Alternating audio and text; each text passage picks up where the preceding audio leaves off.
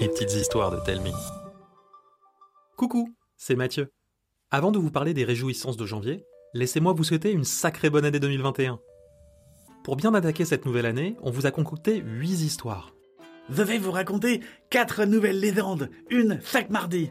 Il y a celle des pierres empilées et du sous-sol de la beurre. Et oh, et puis euh, vous ferez la connaissance de la fée Coucou et de Marc, le bibliothécaire du village.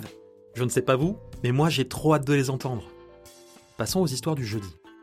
On va commencer par une histoire très importante pour moi, car je l'ai écrite avec Cécile sur une idée de Diane, une auditrice que j'ai eu la chance de rencontrer en octobre dernier. Elle s'intitule Le loup qui n'a pas d'amoureuse. Tous ses copains ont une amoureuse, même Okami, son meilleur ami. Après les baskets fluo et les puits de léopard, c'est ça la nouvelle mode Tomber amoureux? Sauf que celle-là lui pose une sacrée colle. Il n'a pas la moindre idée de la façon dont il faut s'y prendre pour tomber amoureux. Et pas question de demander aux autres louveteaux, ce serait trop la honte. Après l'histoire de loup, vous aurez droit à une nouvelle version du sculpteur d'étoiles. Elle raconte l'histoire de Shams, un orphelin qui adore collectionner les pierres. C'est l'un de mes premiers héros, et j'y suis très attaché.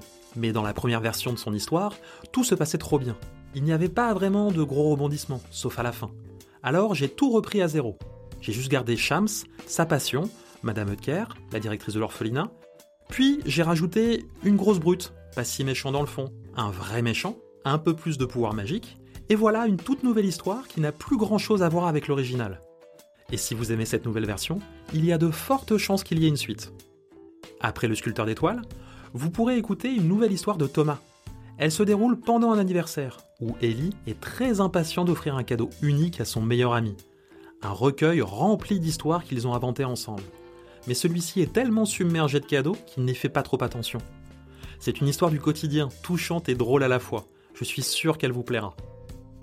On terminera le mois de janvier avec des héros que vous avez été nombreux à me demander. Léa, la gruffe et Simon. Ils sont de retour dans une nouvelle aventure qui s'intitule Le fruit du dragon. Ça faisait longtemps que j'avais envie de créer un potager rempli de légumes rares que l'on ne trouve pas dans notre vallée. Et comme une foire itinérante s'était arrêtée une journée dans notre village, il en a profité pour acheter des graines.